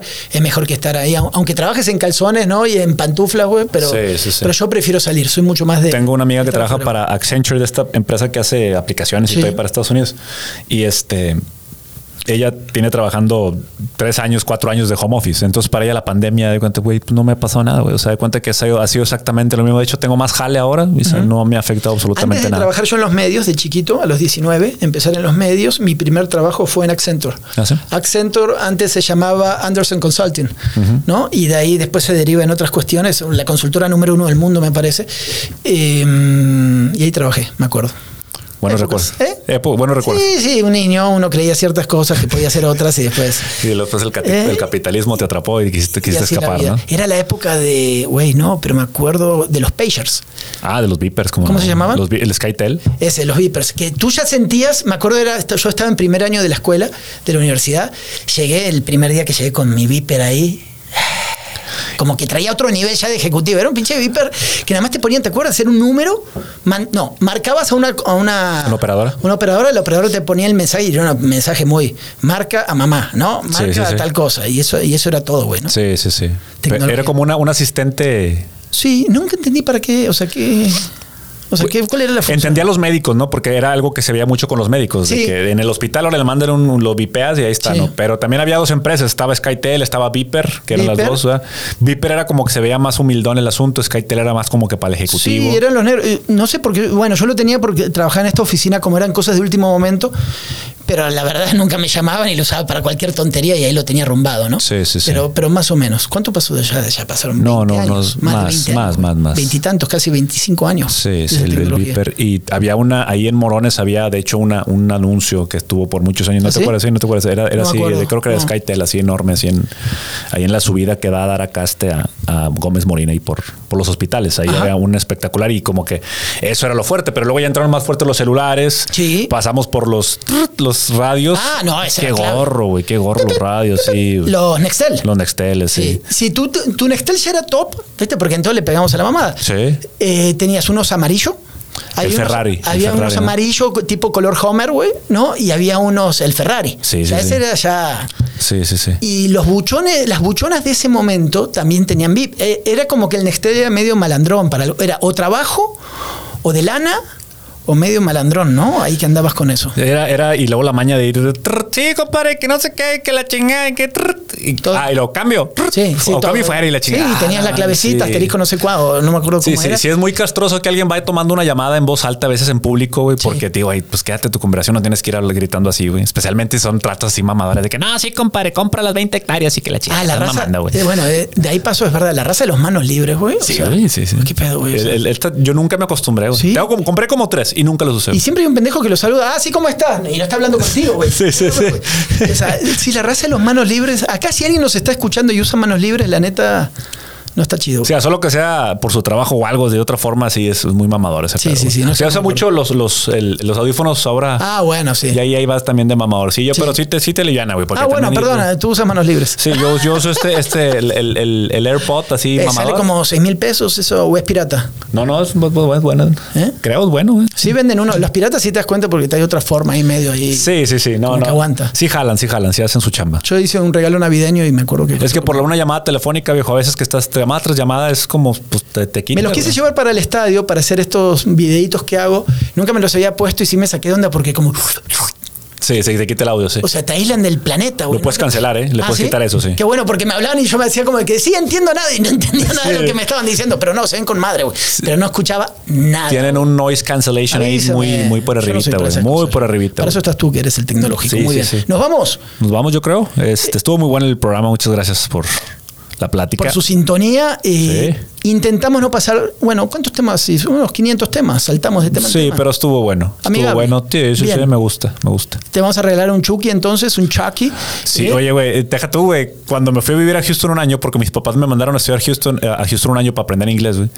Estaba de moda Chucky 3, güey. Ok. Y la primer, uno de los primeros lugares donde mis tíos, vamos para que vean la feria, era la feria, güey. De Chucky. El y había Chuckys colgados, güey. Ah. Y, tenía, y, y mi tío, ah, déjame concursar a ver si agarro uno, güey. Nunca había deseado tanto que una pelota no tumbara un pinche bote, güey. Porque dije, güey, nos vamos a llevar a Chucky para la casa. O sea, imagínate los huevos de mi tío, güey. Sí. De, que- de dije, ah, déjame concursar, güey, por cinco dólares aventar esos Chucky. botes. Un Chucky tamaño real, güey, para la casa. No mames, güey. Con niños, güey. Chete inconsciente, ¿verdad? Se pasó delante de mi tío Felipe, güey. Señoras y señores, ya saben entonces la némesis de Joel Cano. El Casi Chucky. nada lo asusta, salvo un Chucky. No, no, yo quiero escuchar a la gente en el podcast, en el timeline, en los stories, quién fue su némesis, güey. Porque fue, para mí muy personal fue el Chucky. No me dijiste quién fue el tuyo. No, no, no, no, no, no, no, no sé, güey. Tiene que haber un, algo que de niño tuviera. ¿A, lo- a poco el exorcista no fue una película que, ay, cabrón, o sea, te tiene que haber tocado. No, sí, sí me asusté con varias ahí. Te digo, no, yo me, no, me quedé con Cementerio de Animales, con pendejadas. esa, así, esa fue la que más te, te daba Sí, miedo. esa, esa- esa me dio ahí un... La dos es con Macaulay Culkin, si no estoy mal. Eh, Y con este Elijah, este chavo, el del, del Señor de los Anillos, Elijah Wood, algo se llama, ¿no? ¿Con Frodo? No me acuerdo. Sí, sí, sí. No me acuerdo. Es que vi la 1. Ah, no, ese es el ángel malvado, güey. ese es el ángel malvado. Porque después está la de The Ring, ¿no? La llamada, la, la Sí. morra que sale del pozo. Ah, perdóname. La dos es con Edward Furlong, este chavo que sale en Ah, Terminator. No, ¿sabes cuál? El cementerio de mascotas. Bueno, Terminator era muy buena, pero no, ¿sabes cuál sí me dio? Hay una que se graban como rec, una en caseteras y, y medio. Actividad paranormal. No, güey, ya me voy a acordar. Después te lo voy a decir el. Rec es española, ¿no? Sí, la rec española también Sí. te da un poco ahí de, de cosita. Sí, que tiene una en la torre en el último piso. Ahí ¿no? la pusieron, Sí. ahí la pusieron últimamente ahí en tal. Pero ya me voy a acordar, ya me voy a acordar. No, quedémonos contigo. Pero no quiero competir con tu miedo, tu miedo es el de hoy. El de ahí Chucky. lo dejamos. Sí, ya, ya superé a Chucky, señores, por cierto. Ya, ya lo veo de rebán y todo. Pero mándenme ¿La quiénes son, quiénes son sus némesis de niño, güey. ¿Quién le sacaba este, pues un, un sustito por La ahí? de neta lo repente, dudo, güey? porque nombraste a Chucky durante 90 minutos, una, No, dos, tres, no, las es tienes que- grabadas, sí las viste, güey. Es que acabo de empezar una serie, güey. ¿De qué? ¿De De Chucky? Te lo juro, güey. Sí, de- de- se lo juro. Está No, ahorita una no, serie. güey, que la traes bien clara. ¿Cuál? Te lo juro, güey. ¿Qué Te lo serie juro. de Chucky? No vi ninguna serie de Chucky. Sí, sí, va a sí. empezar la serie de Maradona, esa hay que verla. Ah, sí, también es así. Diego pero Armando Maradona en- ¿crees que en haya Prime. hecho, crees que Amazon ha hecho un buen papel, güey? Mira, ¿Ha hecho un buen solamente trabajo? compensar los derechos que pagaron por hacer la película de Maradona. Ah, te mamaste. Es una nueva Chucky. serie de Chucky, güey. Ah, por cierto, a uno de los Chuckys últimos, no sé si lo viste tú, güey. Era un Chucky que era, pero como una Alexa, güey. O sea, este Chucky no era satánico, güey. Este Chucky era que un vato se enojó en la fábrica, güey. No le puso un chip al Chucky que, ver, que no dijera, no, haz cuenta como el Krusty, güey. A ver, güey, ya me di cuenta que lo- tú eres fanático de este pedo. Espérame, está Chucky, ¿no? Ajá. Eh, está Child's Play. Sí, sí, sí. ¿Qué Chucky, Child's Play? Chucky. Child's Play es la película de Chucky, es el nombre original en inglés. El Child's 1, Play. ok, ya sé, yo sé, como siempre soy medio naco. Ok, Child's Play 2 es Chucky 2. Ajá. Ok, es que en Argentina no se le pone así. La 3, Chucky, ah, la novia de Chucky. Después Chucky, eh, Seed of Chucky. ¿Qué es Seed of? La semilla La de... semilla de Chucky. O sea, ahí estás viendo todas las franquicias de Chucky prácticamente, güey. Curse of Chucky, la maldición de. Sí, la maldición de Chucky. El culto de Chucky. Sí, esas basuras ya no las vi, güey. O sea, ya te- no soy, no- tampoco soy fanático. Y pasé a. eh, yo sé lo que hiciste el verano pasado. Es la, la siguiente recomendación. Oh. Estas también películas que eran más de adolescentes, más de Esta muchachitas bonitas. digo, así, es ¿no? donde. No sabía que se llamaba Child's Play. Muy bien. Siempre aprendemos algo allá en Sudamérica que no. Somos como los españoles. Nosotros le quitamos todo el inglés a todo. Ya me quedé viendo todas las de terror. Espérame, ¿cuál es la otra? Y, ah, y la última, la de Halloween. ¿Ves? Halloween Kills. Hay que verla. Es nueva esa, ¿no? Sí, esa Supuestamente borra todas las anteriores y esta es como la segunda parte de la primera. No sé cómo está el Ah, asunto, bueno, ¿no? Vamos a verla. Vamos a verla. Sí, es, es que eso no me gusta tampoco eso, eso, ¿Qué? eso que lo que hacen los superhéroes y también los de terror, que de cierta forma hay reboot y ya no existió nada y volvemos a Es que empezar. ¿Cómo haces para contar la neta, mi respeto. ¿Cómo haces para hacer 25 Spider-Mans, güey? No, no, pero- O sea, llega un momento que oh, le tienes que dar la vuelta a la historia para. Pero están, por ejemplo, los charlatanes estos de los Warren, los que hacían los exorcismos y estas Sí, cosas. sí. Pues vendieron sus historias. Yo creo que El Conjuro, por ejemplo, es una de las películas recientemente que es muy buena. O sea, realmente, digo, tiene mucho el jump scare del que, del que te brinca la pantalla y que sale la mona y la chinga. Sí te- sí pero, pero tiene un elemento de muy tenebroso. güey. Espérame, ¿el conjuro es la que sale del pozo? No, no, ese es el aro, güey. Ah, ese es el aro. No, el conjuro es esta, la típica que llegan a la casa, la casa tiene ahí fantasmas de Ah, los sí, sí, sí, anteriores. sí. Es de estos güeyes, es una pareja de paranormales. Sí, me acuerdo, me Hicieron una serie, o sea, güey, se agarraron haciendo, son los mismos de Anabel. Sí. De donde Anabel creo que tiene un poquito de, de De pasado, de sí, de participación. participación. Todos, y, y ellos son películas, digo, las de Anabel no se me hacen películas buenas, honestamente, pero lo que fue crear el personaje de Anabel, el, el personaje de Anabel, de hecho, es una muñeca Raggedy Ann, que es una muñeca sin chiste de trapo. Por eso, después de lo de cambiaron Chucky, a otra. Es la, o sea, son los dos muñecos más famosos tal vez que hay, güey, ¿no? Es que está Dolly Dearest, está, eh, digo, está la de la de Pedrito Fernández, está. había antes, había unos, unos eh, marionetas, güey, que tienen una navaja en la mano. Nunca, tú nunca viste ese y tiene un pinche, una, este, el titeretero, Los- ah, Puppet lo- Master, güey. Los Thunderbirds. No, Puppet Master. No, te mamaste, güey. ¿Te- Espérame. ¿Sí sabes quiénes son los Thunderbirds o no? Los, Chingado, los Thunderbirds. Sí, los son de plata. No, güey, no, esos son los- esos son los no. Silverhawks, güey. ¿Quiénes son los Thunderbirds, güey? Esos son los halcones galácticos. Sí, sí, sí, pero ¿cuál es Eh, con Thunderbirds? Niño cobre. Sí, sí, sí. Niño Cobre, traía. Niño Cobre traía su sexualidad poco definida. Es de los primeros. Como Andrómeda, güey.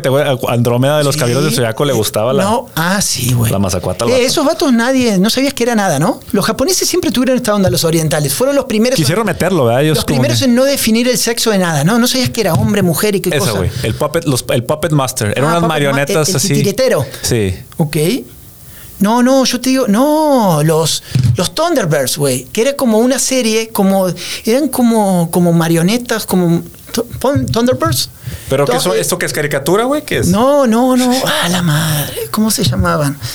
Ayúdeme la gente. Estos que eran como, había naves espaciales y había pendejadas. Thunder, ¿Este? Thunderbirds. No, tú andas con los nombres. ¿Ves? La, la vez pasada nos estás diciendo de Black no de, de Back North y. No, de Back North era así. Sí, pero empezaste con otra película. Sí, ¿no te puedo sí, sé. No sé, lo, lo buscamos, a ver cuál es. Pero, a ver, explícamelo, güey. Igual y la gente. No, no, no, no, no, es muy difícil de explicar. Lo voy a encontrar y vas a decir, te mamaste. Es de miedo. No, no, son estas cosas de niño que veías, pero son una especie de caricatura como hechas como... No existía la digitalización, era como que juntaban piecitas y las movían, pero era como de marionetas, güey, como con hilos. Ah, la madre. no, sí lo viste, güey, es muy famosa, güey. Bueno, por lo menos allá. A lo mejor está, estaba muy rural el pedo ahí en Argentina, Santi. Aquí, aquí ya tenemos a Hanna Barbera y todo ese pedo, güey. Así que aquí sí llegaba el. No, no, Scooby-Doo, ahí eh, sí, sí. Eso, bueno, Scooby-Doo sí. Ojo con Scooby-Doo. Bueno, nos vamos porque ya estamos delirando mucho. Vámonos, vámonos. Gracias por todo esto. La secta nos escuchan en todos lados y si no nos encuentran y si no cotorreamos. Buena vibra. Chau, Joy. Compártanos sus historias, compártanos ahí en la secta, señores. Gracias por escucharnos.